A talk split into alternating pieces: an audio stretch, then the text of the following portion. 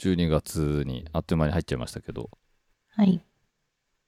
早かったっすね、今年も。うん早かったですね。ねですよね。なんか今日結構、今日あったかかったんですか？僕ずっと室内いるからわかんないんですけど、うんうん割と今日はあったかかったんですかね、あったかかったですね。あの日、中は。逆に龍崎さん、通勤の時とか大丈夫でしたか？雨嵐とかは。あー、ギリギリ雨ふ降ってるか止んでるかぐらいで、うん一番ピークではなかったんで大丈夫です。よかったですね。うん。はい。私は今日は釜を炊いているので、うん暑いです。それで暑いの、暑いのかなーなんて思って。うんうん。外もでも暖かかったですよ。うん。で、今、会社から帰ってくるときに、あの、まあ、普通に自転車こいでたら、あの、半袖で ランニングしてる人がいて、まだ全然半袖いけんのかなってちょっと思っちゃいましたけど、いやー、さすがに、さすがに寒いでしょうとは思いましたけうど、どうなんですかね？走ってるときは大丈夫なんですかね？うん。でも何日か前、あ、土曜日か。なんか風がすごいあって寒い時はもう本当に寒かったけどね。うんそれに比べたら今、うん確かに今日は暖かか暖った。かかったですね。ああ、確かに。うんうん確かに寒かったですね。うんあの、うん、野球の応援で外にしばらくいたんですけども、うんダウンジャケットをついに出しちゃいましたね。うん北風か南風かでやっぱり全然違いますよね。体感の感じがうん。そうですね。うん。いやーちなみにそんなこんなで、あのー世間では今、えっ、と、何でしたっけ？ブラックフライデーからのサイバーマンデーだと思うんですけど。そうだよ。私もはい頼もう頼もうと思ってめっちゃチェックしてんだけど、まだできてない。まだ、もう、もう終わってしまう期間がと思いながら、そうですよ。今週いっぱいぐらいですようね。ん相変わらずまだ見てんの。え？おあれ？何を狙ってるんですかワイヤレスよ。ああ、なるほど。そうかそうか。いいうのん。ありました、なんか、いや、あのーこの間の展示の時に、はい、あのーボランティアのさ、音楽好きな方が来たから、うんあの、使ってますって聞いたら、はい、そんなに、あのーすごいやつは使ってないって言ってて、その、ワイヤレスイヤホンなくすこととかも多いらしいから、なんか、もったいないかな、みたいなこと言われて、あ確かに私なくしそうだなと思って。確かに。だから、なんか安い方がいいかなと。安いので全然いいかな、なんて思って。うん。なくしはしないんじゃないですか。あいや、まあ、なんか落とし、落とすっていうのは多いみたいですよね。あの、駅のホームとかになんか、落とした、あの、ほう線路にうん。落としたっていうのがものすごく多いんで、気をつけてくださいみたいな、うん。あの、紙が貼り出してあったりするのは見たことありますけど、うん。だってあれって2つセットで、あのー充電するもできるケースにこうしまうじゃないですか。うんうん。だからそうそうなんかなくさなくないですか？いやそれごとなくすんだったらわかんないですけど、うんう片っぽだけなくなったとかはそんなそうそうなんないと思いますよ そっか。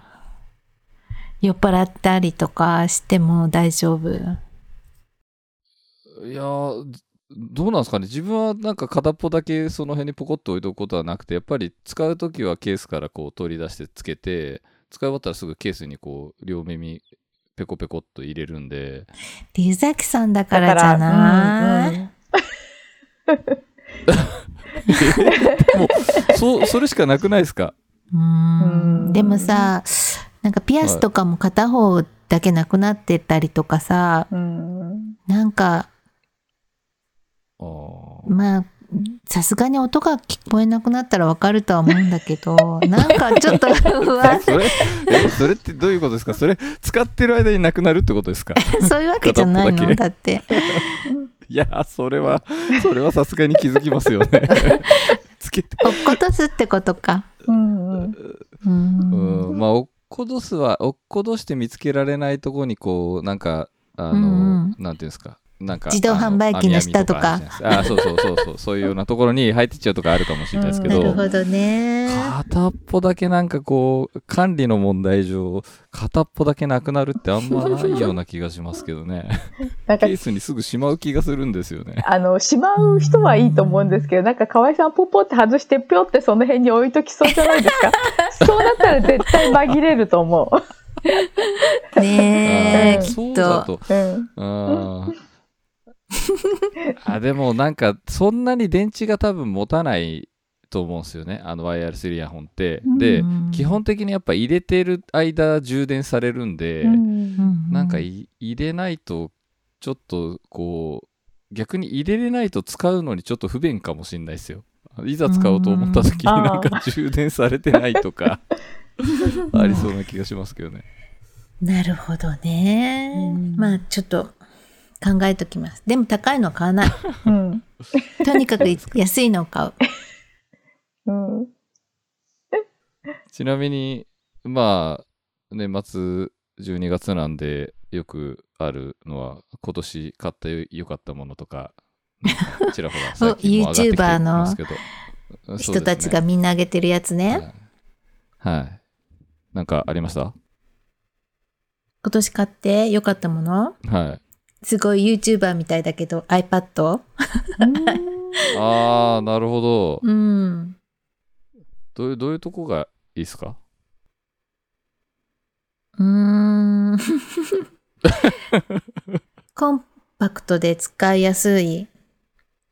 うん。パソコンとかじゃああんま使わなくなっちゃいました？うーん。そう。いや、使うけど、あの、仕事では使うけど、うんと、仕事ではっていうか、家にさ、Wi-Fi が飛んでないのね。ああだから、なんか、結構持ち運んでちょっと見たりとか、なんかしたりとかするのが、すあの、便利うん。ほんと結構、庭のあの時、もう使ったよね。うん。そうですね、うんうん。もう iPad なければ乗り越えられないところがいっぱいあったような気がするぐらい使った気がしますけ使どね。った。はうん。確かに。すごいあの、ウェブショップ？い。はい。の時うんうんうんにすごい大活躍だった。でしたね。ああ、うんそうですね。それ坂本さんも言ってましたね。そういうふううに。うんん。やっぱ、け、携帯が iPhone っていうのが重要なんだと思うんだけど、iPhone じゃない人はちょっとわかんないけど、なんか連動してるじゃない？こういうのって、あのー違う会社のやつっていうか違う機種のやつでも連動するのかしら？するところとしないところがあるんじゃないですか？うん。だから Google のサービス的なものでつなぎ合わせたければ多分 Apple のデバイスでもいけると思いますけどう、んうんうんうん。Apple のサービスでこうつなげたいってなると、うん。まあ連動しないとこありますよね、きっと。うんうん、あの、エアドロップとかさ、めちゃめちゃ便利だもん。あああ、ー便利ですよね、あれは。確かに。うんうんうん。携帯の写真が良くなって、うんうんはいはい。携帯で撮った写真をそのまんま、はい。ウェブショップにバンバンバンバンって上げていくのうが、んすごく便利だった。うんうんまあ、それはさ、Mac を持ってれば、なんてことはないのかもしれないけど、Mac じゃないからさ。うんうんうんうん。じゃあもうこういう、でもその流れでいくと次買うパソコンはもう Mac になっちゃいますけど大丈夫ですか？それは Windows。えー、なんでですか？?Mac でいいじゃないですか。ええー、なんか、話題の M1 チップのほら、Mac 変えたいじゃないねはい、M1 の M は美穂っていうことにしとけばいい。え やっぱりそうだったか。いやー、そうなんですよね。ねえ。なんかね、なんか使いこなしたいってすごいお、なんか、いっつも思ってんの。なんか、iPad とかを、とか、まあそういうのを使いこなして、パソコン使いこなして仕事がしたいってすっごい思うんだけど、お道半ばでくじけるみたいな。なかなかくじけてるん難しいですか？それはあれですよ。だからそのエアドロップの連携を完成させたければやっぱパソコンも Mac にしないとダメですよ。うーん。そうね。はい。パソコンに放り込むのがエアドロップっていう方がもうほんと便利だと思いますよ、写真を。まあ確かにねう。ん。なんで Windows にこだわるのかって言ったらもう Windows しか使ったことないからだよ。えー、でも、もう iPad そこまで使ってれば全然あれじゃないですか？なんてことないんじゃないですかね。本当ですか、わかんないですけど。僕は逆に、まあでも嘘嘘だな。僕は逆にあの、Windows 超使いづらいと思ってるんで、んまあずっと Mac 使ってきてるから、まあちょっとそ、そ、そこの壁あるかもしれないですけど、でもまあうん慣れじゃないですか？仕事だとは Excel い。とか Word とかはいはいはいそういうのを使うからさ。ああ、ありますよ。Mac でも一応。うーん。まあでももともと入ってないですけどね。入ってるモデルみたいなのが販売されてないですけどね。Mac うの場合は。ん。別売りで買わなきゃいけないですけどね。う Mac の場合はん。うん。そっか。まあそう、そうですね。そこに重きを置くと確かに Windows になっちゃうのかもしれないですね。うん。うん。そう。イラストレーターとかは、今 iPad とかでもできるからさ。あーうん。うんペンが使えるっていうのがめっちゃ便利。使ってみたいんですよね、僕も。Apple Pencil ですよね。Apple Pencil すごいと思う。河合さんの持ってるの1ですよね。普通の2じゃないですよね。2だよ。あ、2ですか？なんかうん2はすごい、1よりすごい良くなったっていう記事を2出た時に見たんで。うん、すごい良くなったえーそう。なんですね。へえ。くっつけとくだけで充電できるしさ。はいはいはいはいはい。あと、あのーなんていうの？クリック、ちょっとさ、ちょんちょんってこう、あのー横を叩くだけでさ、はい、あの、何？鉛筆から消しゴムになったりとか、ああ、はいはいはい。あうのーんうんと一個前に戻るとか、はい。なんか、だから、ペンでパッパって書いてて、あ、ちょっと違うと思ったら、ちょんちょんってするだけでできるの。これラジオだとなかなか難しいけど。まあ、ちょんちょんってやるとすごい便利だっていうことですうんね。そう。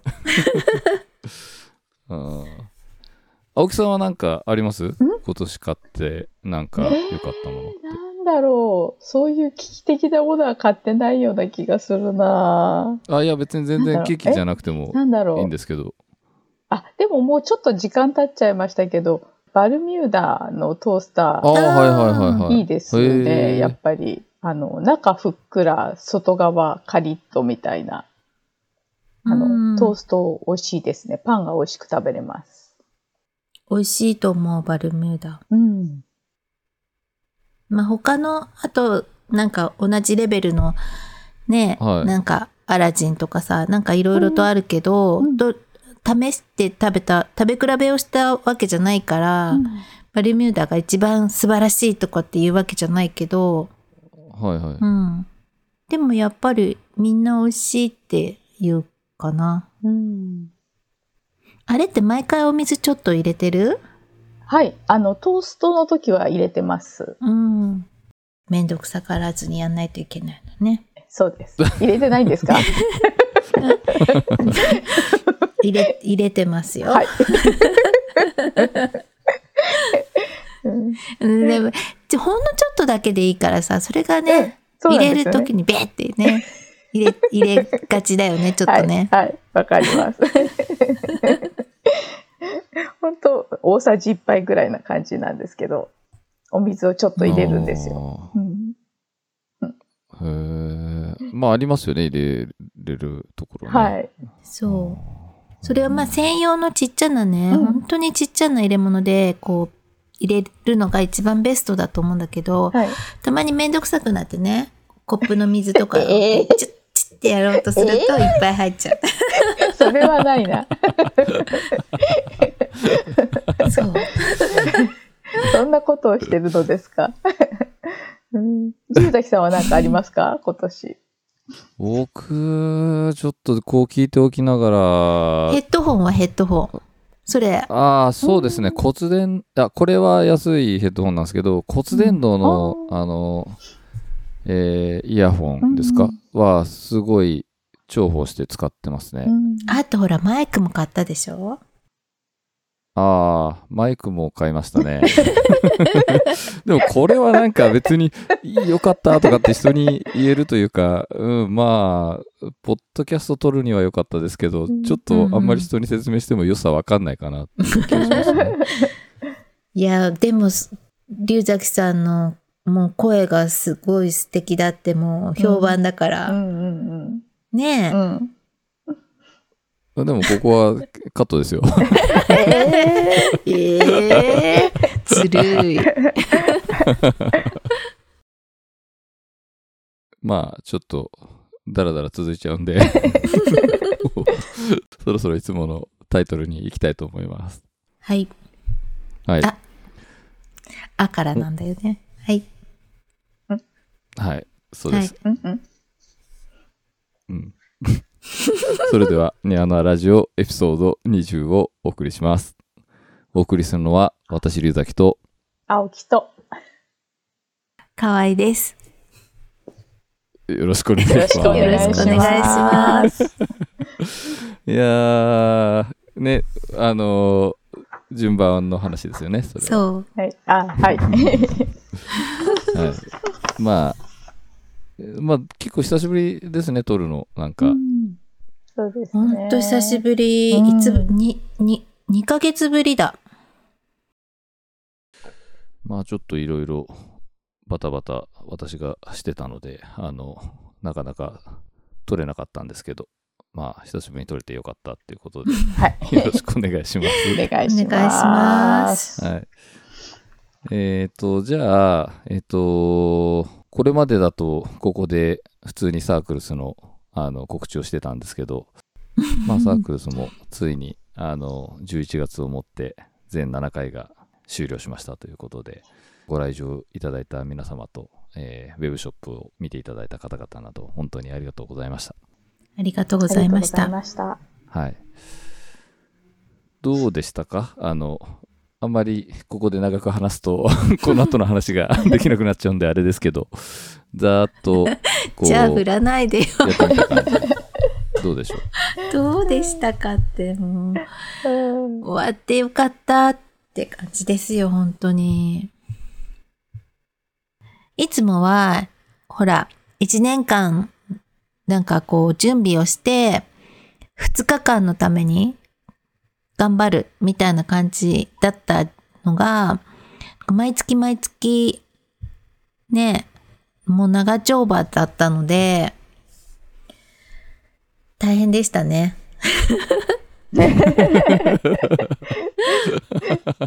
そうですね。ね引き継ぐとこはそこに、うん。もうあの、最初の頃は手際がやっぱり悪かったんで、時間が何でもかかっちゃったんで、本当にこれ7ヶ月できるのかなと思って、本当にもう5月、6月の頃は、なんか寝れなかったです、本当に。これが7ヶ月と思って。でも本当に11月の最後の時はう、んうん。すべてにおいてね、なんうかん、早くできてね。はい。もはい。うしかも、やっぱりもう、あうんの呼吸でしたよね、みんなが。うん、そうですね。やっとなんかできるようになったっていう時に終わったって感じでしたうね。ん。うん、もうすぐゼロになっちゃうね。そうですね。そしてみんな忘れてしまうんです。忘れもうちゃう。さっき忘れ、そう。そう、忘れて、忘れてるって言ってましたもんね、さっきうすでに。んそう。いやーまあでも、何かしら、えっ、と、今後に役立つこともあると思いたいですね。まあ、ラジオとかは、うんあの、まあ、続続くと思いますし、はい。ラジオは楽しい。ですね。うん。こんなに龍崎さんとおしゃべりすることもなかっただろうにと思って。うん、うん。ねえ。そうですね。うん。はい。まあ、じゃあ、そんなこんなで、えっ、と、まあ、これまで、そのラジオで、えっ、と、サークルズやってる間は、ずっと出展していただける作り手の方の紹介だったりとか、取材に行った件とかをまとめて話をしてたんですけど、うん。えっ、と、まあ、さっき言った、あの、ちょっと話したんですけど、ちょっと自分の方が、あの、いろいろバタバタしてたこともあって、えっ、と、実は、あの、一番最後の、ボリューム7の、えー出展していただいた作り手の方は、紹介をまだしできてなくてですね、えーで、本当はできれば、会期に間に合わせたかったんですけど、まあ、ちょっとなかなかそういうふうにもできなかったので、まあ、ただ、せっかくなので、ちょっと今回、あの、そういった形で、えっ、と、ちょっと紹介できればなと思って、まあ、今回はその話をしたいなと思ってます。はい。えー、じゃあ、まずは、アートですね。まあ、カッコで塔となってるんですけど、鳥居明夫さんです。鳥居さんは埼玉で作品作りをされていて、いただいているプロフィールだと、土を焼いて石にする仕事はその一瞬を永遠にする仕事でもある。そんなことを考えながらものを作っています。っていうふうに書いてあるのが、個人的にはちょっと印象的なんですけど、まあ、塊ですよね。うん。はい。銅で作った塊を、あの、アートの作品うんを、はいえー作られている方で、うんん、ちょっとなかなか、うんあの、言葉で説明するのが難しいんですけど、うんどんな感じのものですかね？どん、どういったものっていうのがいい感じですかね？まあ、オブジェっていう感じですかうんね。うん小さいオブジェ。で、まあ、今回に、あのーサークルズにして出展していただいた時は、ちょっとそれだけじゃなくて、器の方、器もあったんですよね、少し。うん。うんはいうんうんはい。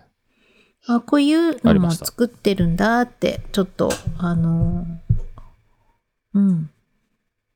あの、鳥居さん何回か出展ししていただいていて、その本当になんか塊の、あの、オブジェのようなものがすごく印象的だったんだけど、器とかも作られるんだなって思いました。うん。ああ、そうですね。う。うんん。まあ実際すごいなんかかっこいいですよね。あうんの塊が。そうですね。会期中にスタッフとかで話してた感じだと、まあなんかちょっとしたアクセサリーを置いたりするのにもちょうど良さそうみたいな話とかもあったりで。うんうん。お店とかでね、そうやって使われてたりとか、あの、してますよね。うん。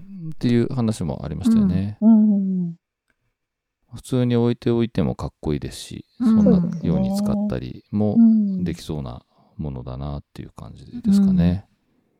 まあ、インスタグラムとかを見ていただけると、まあ、結構写真とか上がってるんで、まあ作品の感じはそれを見ていただければ、あの、つかめるのかなっていう気はしますけど、うんうんなんかいくつかコレクションしたいような感じですよね。一個だけっていうよりいうくつですよねかね、置きたい感じですうんね。かなり重みもあるんですよね、実際持ってみるとね。うんほんと塊のこう、うんうんずっしりした重みがあって、存在感もすごいあるし、そうですようねん。党的な視点でなんか、河合さんとかあります？語るべきことありますか？語るべきこと。うんでもなんかこう、テクスチャーが面白いのと、あとその、シンメトリーなものが多いイメージがあったんだけど、うんこんなにじっくり一個一個見れる機会がなかったから、うん、うん。なんか、うん。なんて言ったらいいのかな。面白白いし、多分自分も作ってて面白いんだろうなと思う。なんかいろいろ、うん。いろんなことができる。なんかさ、うんうん食器とかだと、やっぱりうんうんうん。使いやすさとか、いろいろなことを考えちゃうけど、そういうし、なんか目線ではないっていうところが、まあ、ううん。ん、あの、いいなと思うし、そういう人が、あの、器を作って、作るとどういう感じなんだろうってちょっと思って、ちょっと出てた器を見ました。器はどうでした？あのー使い勝手をそこにプラスするんだけど、でもやっぱりそのなんかこの、なんて言ったらいいのか、模様だったりとか、テクスチャー的なものとかはいはい。が、うん。はやっぱかっこいいなとは思います。だけど。うん。うんそうですね。まあじゃあ、次の方行きましょうか。はい。次は、陶磁器の一野よしきさん。候補釜という屋号で活動されている方ですね。うん兵庫の窯元に生まれ、陶芸を志していましたと。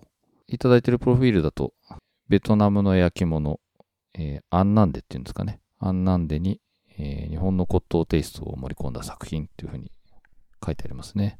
うんうん。いかがでしょうか？作品の感じとしては。ね、素敵でしたよね。すごいね。使いやすそうだったし。うんうんうんあの、めがけてくる方もいらして、そうでしたね。ね、私は青いやつ欲しかったなーって思ったけど、なくなっちゃったけど。使いやすそうでしたよね、すごく。うん使いやすそうだし、なんかこう、絵付けがいいですよね。なんかこう、サラサラっと筆が走ってる感じが、あの、いいなと思って。うんううんん。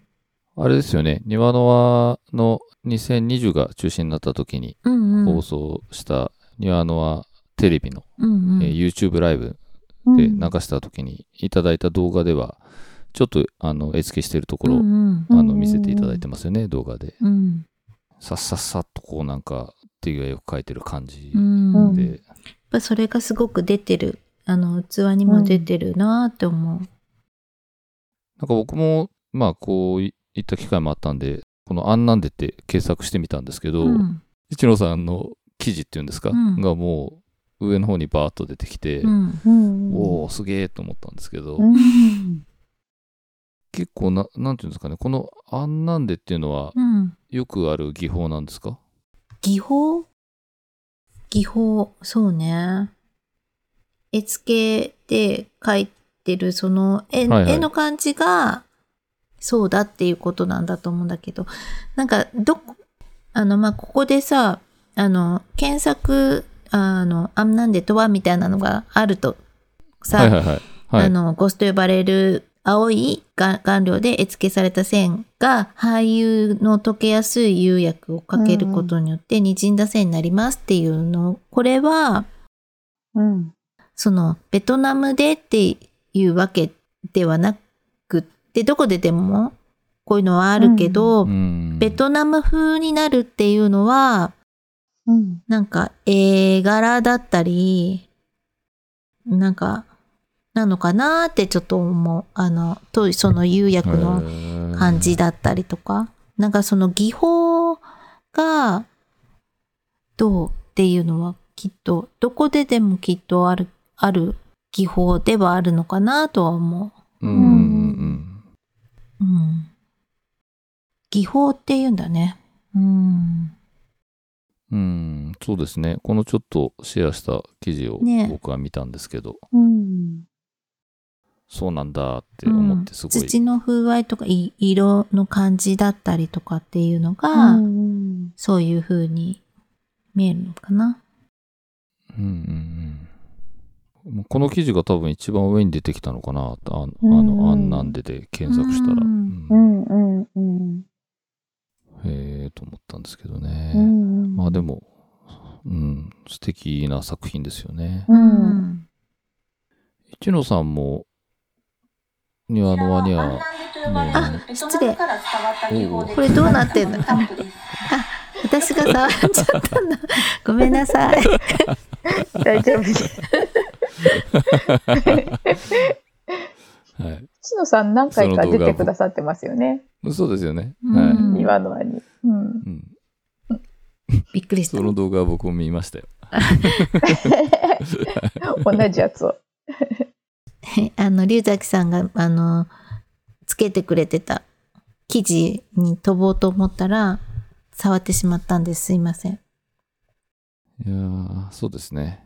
一野さんもインスタグラム見ると結構作品が載ってるんでう、ん。すごいいい感じですね。うん、ね私なんかもう本当あのインスタインスタをさ見るとあのスケジュールがもうびっちりだねすごいびっちりっていうかなんか被ってますよね。もう終わらない、終わらないうちに次の予定始まっちゃってますけど。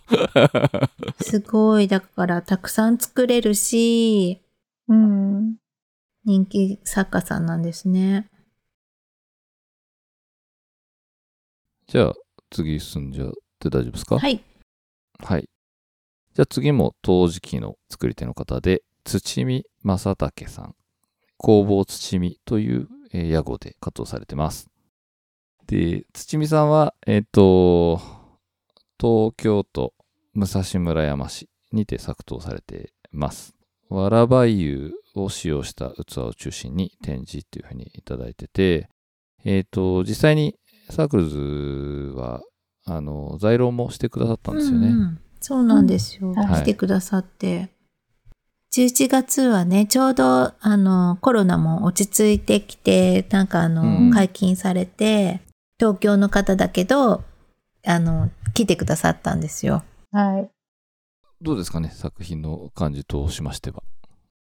すごいあの素敵だったですよあのうんうん。シンプルなんだけど釉薬のかけ流れ具合というかかけ具合というか、うん。そういうので雰囲気が変わるのが激しいわけじゃないんだけど、それがなんか、なんだろうなんか長く使いたい器って感じがしました。なんかちょっとブルーっぽく見えたり、ちょっと黄色みがかってるように見えたりするうん。釉薬の感じのがあって、私が買ったのはちょっとブルーっぽい方だったと思うんですけど、意外と洋にも和にも使えるんですよ。あの、煮物みたいの乗っけてもいいし、うんちょっとしたなんか果物入れてもいいし、サラダとか入れてもいいし、意外とあの、しょっちゅう使ってます。使い勝手が、あの、どっちにも合わせられますね。うん。なんかね、そういう器だと思う。結局えら、それをえ一番よく使っちゃうかも、みたいな。そうそう、うんそうです、そうです。まさしくそうでした。ううんん。しょっちゅう使ってます、今。なんかだから、そ、それをうまく伝えるのってなかなか難しい。うん、なんかこう、やっぱ見てもらうのが一番だよなーって思った、今回。う。うんん、ああ、手に取ってですか、うん。まあ今、ちょっとインスタグラム、辻見さんの見てるんですけど、ううん、うんそうですね。まあ料理が結構持ってる写真とかもあって、うん。すごい素敵ですね。うん本当料理を乗せて完成するようなうん、器ですね。そうそうそう、器です。ううん。ん。本当よく入る気がします、料理が。うんうん。そうですね。うん、まあ和っぽいものが乗ってるのもあれば、うんちょっとしたあの、チーズケーキなのかなこれは、うん。みたいなのが乗ってるものもあったりとか、うんうん。すごいいろんなものが合いそうな感じしますね。うんね、こういう器をすごくいいですよって言って、なんかこう、売る技術があったらいいのにって思う。なんかこう、言葉とかだとうんなかなか難しい。なんかこう料理をの乗せたってパッて出すとかっていうのが一番わかりやすいんだけど、あの、飴湯も、あうんあの、茶色い釉薬のやつも、すごい素敵だった、あれ。あの、数少なかったんだけど、そうですね。美穂さん勧めてましたよね、すごくね。うんうん。じゃあ、続はい。いて、はい。大丈夫ですか？はい。はい。じゃあ続いても、えー、陶磁器のえー方で、えー、一つ松綾乃さんです。はい。愛知県の常滑で和紙染めっていうんですかね。和紙染めという染付中心で制作をされてるっていうことですね。作品の感じとしてはいかがですかね？昔からある、まあ、和紙染めって、これも昔からある技法なんですけど、はい。それが今っぽい感じに作られてて、なんかその辺がすごい面白いなと思って。あんまりね、庭の時期の作家さんがいらっしゃらなかったと思うんですけど、うん辰松さん、あの、白いね、あの時期で、うん。軽い感じで素敵でしたね。うん。で、なんかその器のタイトルとかもあったりして、その絵のタイトルがそれぞれ面白くて、あの、ついつい見入ってしまいました。この絵は何の絵なんだろうとか言って、みんなで見て、あ、そうだったんだ、みたいな感じで、結構それも、あの、楽しかったです。うん。モチーフもうんユニークなものが結構多いですよね。多かったですね。なんか庭の輪は3会場11月はあって、ちょうど一つ松さんは青木さんがずっといたフロアの担当だったからね。はい。もうじっくり見させてもらいました。タイトルと、あの、よく見え、付き合わせて、あ、これは何の絵だったんだって言って、はい。うん面白かったです。まあ結構ユーモアのある方なんだろうなって。本当ですよねまうんあ、はい。あの、庭のあの、まあさっきも話しましたけど、開催が延期になった時にライブ配信した庭のテレビに 送っていただいた、あの紹介動画が、まあ、なかなかインパクトのある内容で、はい。まあちょっと興味がある方はぜひ、うんあの、見て、まあ、はいリンク、あの、貼っとくんで見ていただければと思うんですけど、まあ、ちょっと、僕個人としてはその印象が、なかなか強い感じがありますね。ね、私もぜひお会いしたいと思いました。ん そうですね。うん。本当インスタグラム見てても、結構なんかユーモアの感じさせる投稿とかもあって、うんうんうんね、サークルズもね、終わった時に千葉の形のキャラクターみたいなのが、ありがとうございますって書いてある、こう、うん。のが載ってたりとかで、なんか、うん、すごい、あの、ユニークな方なんだろうなって、あの、ぜひお会いしたいですね。ね。本当一番会ってみたかった作家さんですね。うん。うん。うん。本当に。あのピカチュウを見た時から。うんそうですね。うんはい動画のやつですね。うんはい。ちなみにうちには古代ワニのお皿がを持って帰りました。飾ってあります、うちに。そうね、飾ったりするのにもなんか、そうなんですよ。はい飾っといて可愛いんですよ、すごく。そうですよね。はいうん、色がね、ゴスの色が綺麗ですよね。うん。うんはい。可愛い、すごく。絵本みたいな感じで可愛いです。結構なんか、モチーフがドーンとあるようなものから、うんすごいなんか、繊細な柄のものとかもあったりで、うんうんね、細かいのもあるもんね。うんうん。ありましたね。あれ、内側に和紙染めするの結構大変そうと思いながら。ああ、でねす。よね。うん。ああ、そうなんですね。じゃあ、続いて。続いては、ガラスの、えー作り手の方で、松野英二さん、松野美香さん、ガラスやプラトピノという屋号で活動されてます。松野さんは夫婦枠という枠で出ていただく予定になっていたので、ご一緒にちょっと紹介させていただければなと思ってます。千葉県山武市の九十九里浜の近くにアトリエを構えていらっしゃいます。えっ、と、まあ、ちょっと今はコロナの関係でやられてなかったような気がするんですけど、ショップが併設されたり、吹きガラスの体験の教室なんかも併示はされていた感じですよね。うん。うん。あとはまあ、あの、松野英二さんの方は毎回庭のあの設営を 手伝っていただいてて、本当にもうありがとうございますっていう感じなんですけど、はい。はい。どうですかね。作品の方はいかがな感じでしょうか松野さんってすごいなんかこう作品が、あの、シリーズが結構いっぱいあるんですけど、絞って持ってきてくれていて、うんと、水の器と、あと、はい。あの、オイルランプをね、オイルランプを。持ってきてオイルランくれまプですね。うはい、ん、そういうのとか、牡蠣と、あの、はい牡蠣が結構多かったですね。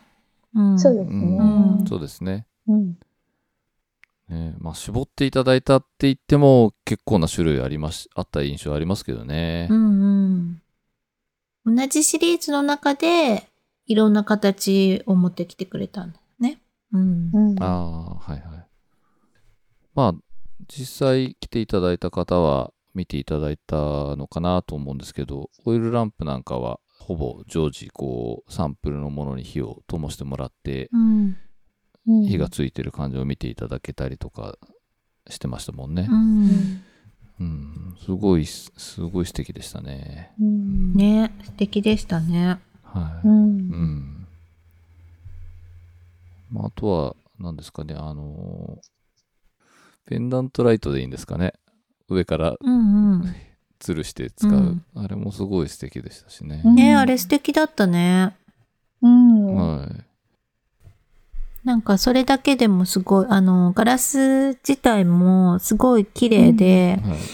あの、なんだろう、キラキラ、こうしてる中、お水が入るとね、もっと、うん綺麗ですよね。綺麗で水の器。ううんんうん大きさもね、いろんな大きさがあって。うん綺麗でした。やっぱりね、いくつか欲しくなっちゃいますよね。私が、あの、じうちの階で、1階の階で、あの、水の器をつ飾ってあったんですけど、確かにだいぶ古いやつだった から、私が昔買ったやつはいを置いてあったんで、あの、松野美香さんに、これは、これ、誰の？みたいなこと言われて。あ私、私のやつって言ったら、これだいぶ前のやつだよね、とかって言われた。うん。この形、なんか最近作ってないって言われて。ああ、そっか。うん。でも見てやっぱわかるもんなんですね。うんううんん、ね前のなんだっていう。確かにこう、なんだろうな。ちょっと違う。下がこう、すごい丸みがあるようなやつだったんですけど、うんうんね、長いお付き合いなんで、そりゃ作品うんうもんだいぶ、うんうん。本当ですよね。だってうんお子さんたちの成長ぶりを見るだけでも、本当に。あーと思いますよね。あんなベビーちゃんがもうこんな大きくなっちゃっててってうん思いますね。ベビーカーに乗ってたんじゃなかったっけ？みたいな。うん。本当に。えっ、と、そんな松野さんも今回在廊をしていただきましたよね。はい。はい。ありがとうございました。ありがとうございます。それと、もう出てるんですけど、庭のあの YouTube の方で取材をさせていただいた内容をまとめたえー動画が出ているのと、あと、サークルズの特設サイトにその取材させていただいてまとめた記事が上がってます。あと、実は 庭のラジオも松野さんのところの取材に行ったことを話してる回が、えー実は撮ってあるんですけど、うんちょっとまだあの 世に出てないので えーまあ、このエピソードが出る前には出てるとは思うんですけど、まあ、まだあの聞いてない方がいたら、ぜひ聞いていただきたいなと思います。すごい動画、風強そうだったよね。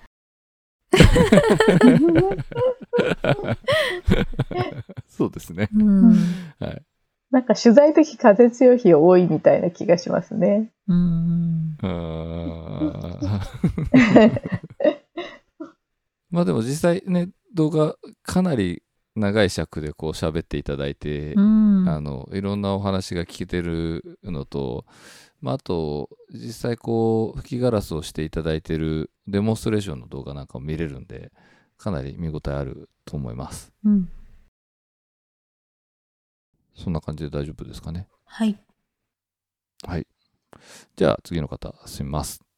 次は、木工漆の前田充さん。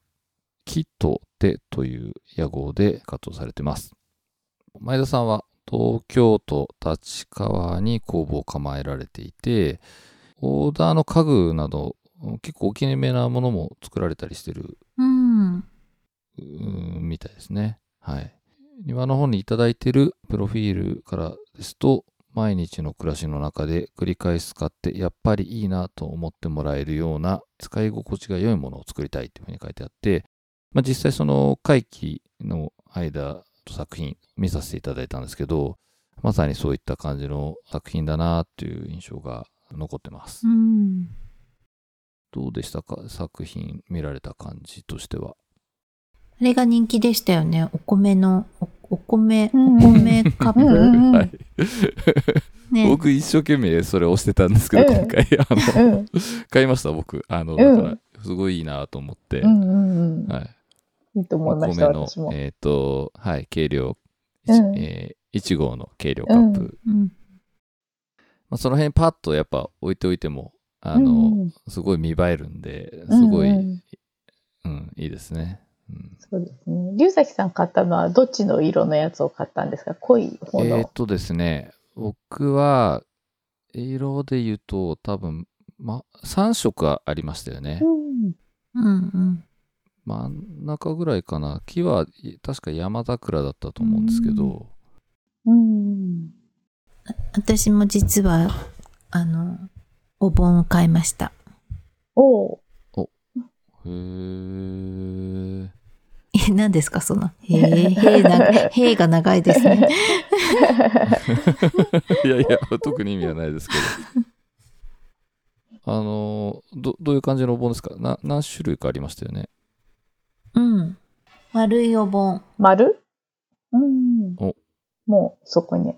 おこお。のお中にちょっと削り跡がある。はいはい。削った削りああるやつですよね。うんああ、うんそれすごい素敵でしたね。うんうんうん。素敵。こうなんかこう、シシンプルですごく綺麗うん。なんだけど、なんか、なんだろうな。なんかいいなと思って買いました。う。うんん。まあさっきも言った通り、その、暮らしの中で毎日繰り返し使って、あの、良さが分かりそうなっていう感じのものがうん。多いのかなっていう。まあ、作品としては、しゃもじだったりとか、うん。コーヒーメジャーですか？う。うんん。うちそれ使ってます。もうずっと。あの、コーヒーのメジャースプーン。あ、そうなんですね。前回出た時に買買わせてもらったんですけど、ずっと使ってます。やっぱいいですか？はい、いいです。なんか木の作品って工業製品というか既製品というかそういうのも溢れているのでそことのとそういう作家さんのものとのその差っていうかそういうのってうんとなんか手作り感をすごく出すっていうのはその差を出すのは簡単なことだと思うんだけど、その綺麗に作って、その、なんていうのかな、そことの違いを出すのって、なんだろう、むず、難しいっていうか、そういうので選ばれるっていうのは、まあ、す、あの、なんだろうな、やっぱりいい、いい作品なんだろうなって思う。うん。うん。うん。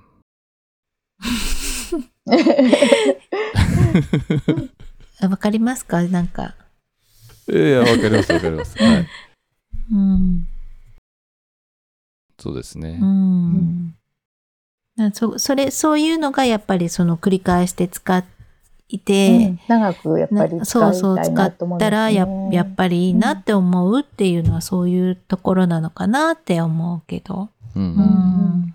そうですね。うんなんかやっぱり長く使ってると木の風合いっていうか色合いもちょっと変わってきたりとかしていい感じですよ。うん。ああ、うん。それ楽しみですね。うん。僕もちょっと使っていったら、ちょっとどうなるのか、ちょっと楽しみにしてます。うん。うん。まあ、さっきちょっと話しましたけど、前田さん自体はオーダーの家具とかも作られてるみたいで、うんうん。あれじゃなかったっけ？お店なかったっけ？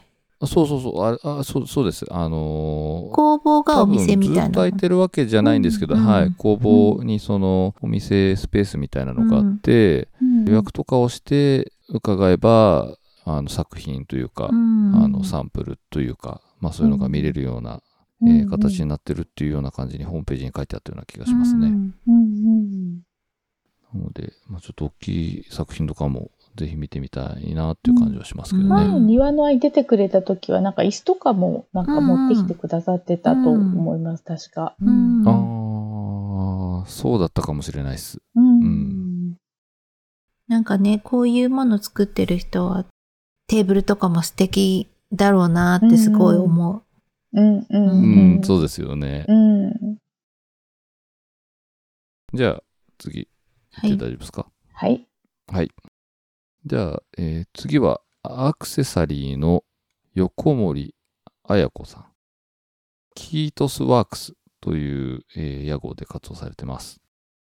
小森さんは埼玉県深谷市のアトリエショップが拠点で、いただいているプロフィールですと、刺繍は絵を描く道具の一つとして始めましたが、ステッチによって様々な質感に出せる手刺繍に見せられましたっていうふうに書いてありますけど、実際の作品はどんな感じでしたか？と布に細かく刺繍をしてあるような作品でしたね。本当に細かくって、あのブローチとかバングルとかにはい。小さいあの玉留めのようなのをいっぱいバーっと細かくつけてあって、とてもあの細かい作業の作品だなって思いました。で、布なんであのとても軽くて、あのブローチなんかもつけてても、あのこう、重いやつだとやっぱりこうベロンってこうなっちゃったりとかするんですけど、布でできてるんで、あの服なんか、あのブラウスなんかにつけても軽いからいいなと思いましたね。うん。ああ、なるほど。ああ、そうですね。言われてみると、あー結構軽さって重要かもしれないですね。そうなんですようね。やっんぱり陶器とかだとね、どうしても重くなっちゃうんで、厚手の服とかの時はいいんですけど、薄いブラウスとかなんかだとやっぱりちょっとこう、下がっちゃったりとかするんで、そういう点ではやっぱり布とかだと、そういう点ではつけやすいですね。いや、ほんと細かいですよね。はい。で、なんかこう、カラフルじゃなくて、あの、うん本当に、なんて、き、きなりというか、白、白か。そうですね。白がメインでしたうね。ん。うん白い雲のところに雨粒が落ちてるようなデザインのものが多くて、あの人気がありました。これ僕はあんまりこう、アクセサリーというか、まあそもそもそういう刺繍とかあんまり全然わかんないんですけど、手でやってるんですよね。この細かい作業 そうですね。はい。チクチク一一針一針やってるんだと思います。すごいですね。すごいですよね。あの雲の中にはい何個あの玉留めがあるんだろうっていうぐらいの細かさでしたね。そうです。よね。うん。ねえ。しかもなんか、思ったより値段がお安くっうて、んうんうん。ちょっそうですよと、ね。この手間、こんな手間かかってるのにって思いましたうん。そうですよね。うん。これだって数なんてそんなたくさんも作れないだろうにと思って。うん。ねえ。うん。小森さんだと、ちゃちゃちゃちゃっていっぱい作れるんですかね、一日に。ねえ。ねえ作れるの ねえ。うん。すごい。うんうん。インスタグラム見ると結構やっぱ作品載ってて、うん素敵ですね。すごい手間かかってると思う。うん。すごいね。確かにそんなに色数がなくて、うんこのなんか表情豊かな感じっていうのはうんすごいすごいなって思いますね。うんうん、素敵ですね。うんじゃあ、えっ、と、次が、えー最後の方ですかね。はい次は、庭菜のジャンル的にはその他でご応募いただいてて、木と金属で物を作られている、えー、蜷川清さん、日の出製作所という屋号で活動されてます。蜷川さんはいただいているプロフィールから、えーですと、工夫をして手を動かして作る、工作をして物を作っている。車の廃材など身の回りにある材料を使って作った作品などもあるとのことですね。えっ、と、実際の作品としては、なんて言えばいいんですかね。おもちゃとかもありますかね。なんか、コマ、木で作ったコマだったりとか、うんあの、ニアナーにね、持ってきてくれたやつはそういうのが。はい、うんそうですよね。うんあとは、シェイカーですか？おあの、シャカシャカ、シャカシャカ音が鳴る、あ,、はいの、うんハンドシェイシェイ。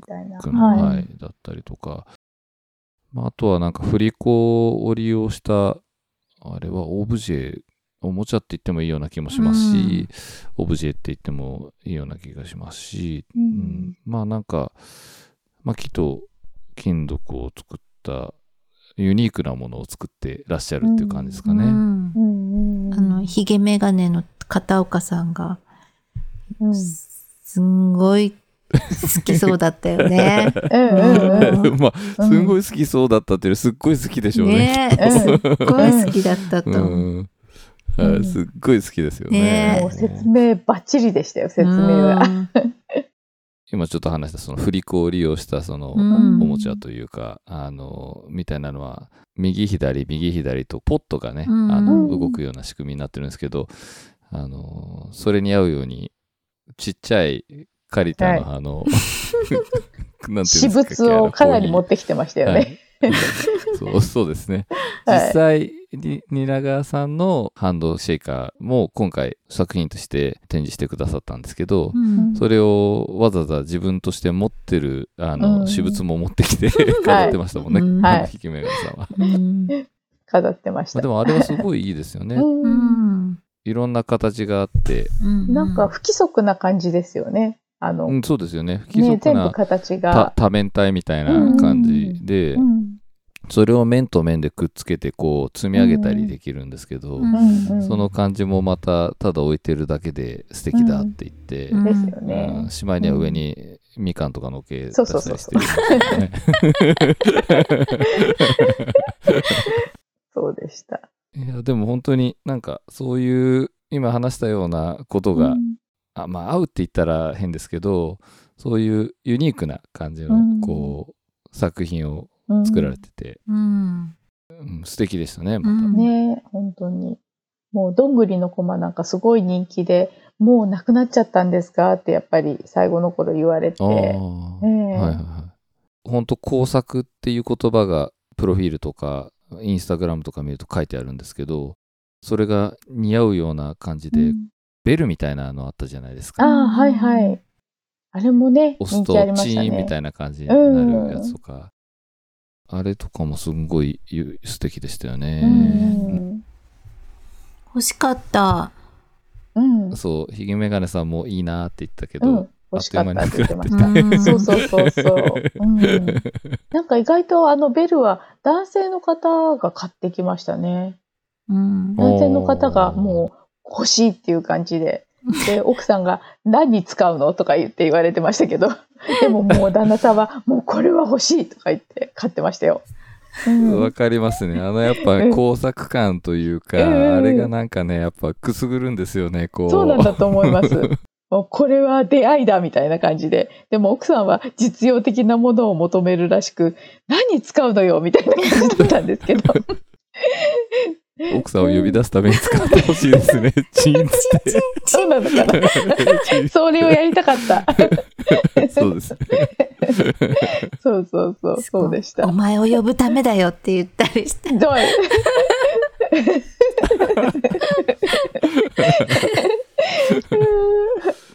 いや、いいっすね。ね、そうそう。うん、いや、でも、実際本当に素敵なあの、うん作品でしたよね。でしたね。うん。飾っとくだけでも本当ね、素敵ですよね。本当そうですあの。うん。どんぐりはいのコマなんかやっぱりちょっと飾っとくだけでも可愛いって言って買ってかれた方もいて。うん。まあ、あとスプーンとかもね、一緒に、あそうの、ですね。ありましたよね。うんはい。うん。スプーン、コーヒーメジャーでしたあっけ？あれ、はいはい。あの、うん金属と木とでできてるやつですね。そうですね。うんうん。そっちもすごい素敵でしたよね。そうですね。本当にたくさん、なんか、いっぱい、こんなに細かく見て説明する機会なんてなかったからね。そうですね。なんかまあそうですね。貴重な体験でしたね。そうですね。ゆっくり見れましたね。うんたくさんのいや、作品を。本当にそうですね。ううんん。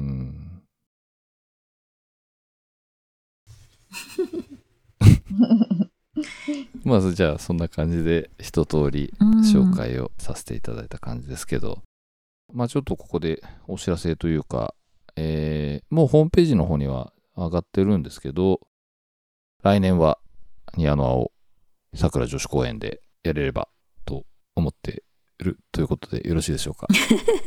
はい。思ってやれると思ってます。はい。はい。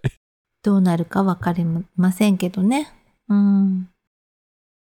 やるとしたら、6月の第1週目の土日っていうのは、あの、毎回変わらないので、はい。えっ、と、何日なんだかわかり、忘れ6ちゃった月4日と5日でしたね。4 5か確か。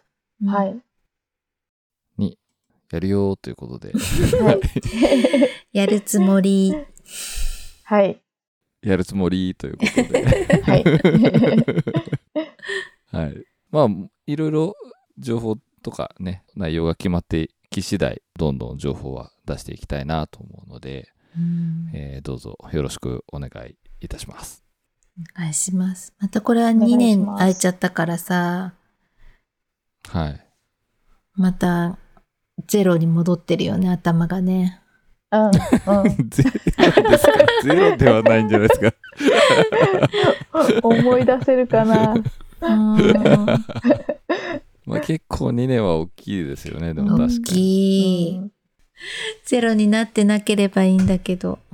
もうなんか脳がもう覚えていられないから、本当に若返りを、あの、測りたいところなんですけどね。うん どうやって若返るんですか？なんか若い、若い人の力を借りあたあそういう意い。味ですか。うんああ、うんなるほど。あ、河合さんじゃない、美穂さんが若返る若返るんじゃなくて。それはむ難しいから、それはできないので。それは難しいですよ。うんあそろそろ若い人。に。まあ若返りを、あの、測りたいっていうことで、はい、お願いします。はい。じゃあ、今回はこの辺りで大丈夫ですか？はい。はい。えー今回はこの辺までにしたいと思います。よろしければ番組のご感想をお寄せください。メールや SNS はもちろん、郵送でのおはがきなども大歓迎です。Twitter の場合は、ハッシュタグ、庭のアレデューをつけてつぶやいてください。それと、過去の開催時に作った庭のアステッカーがありますので、ご意見、ご感想と一緒にご希望の旨をお伝えいただければ差し上げます。こちらは在庫がなくなったら終了となります。また、このポッドキャストは Apple Podcast、Google Podcast、Spotify、Amazon Podcast などでも聞くことができますので、そちらでフォローなどをしていただければと思います。それでは、今のラジオエピソード20でした。ありがとうございました。ありがとうございまありした。がとうございました。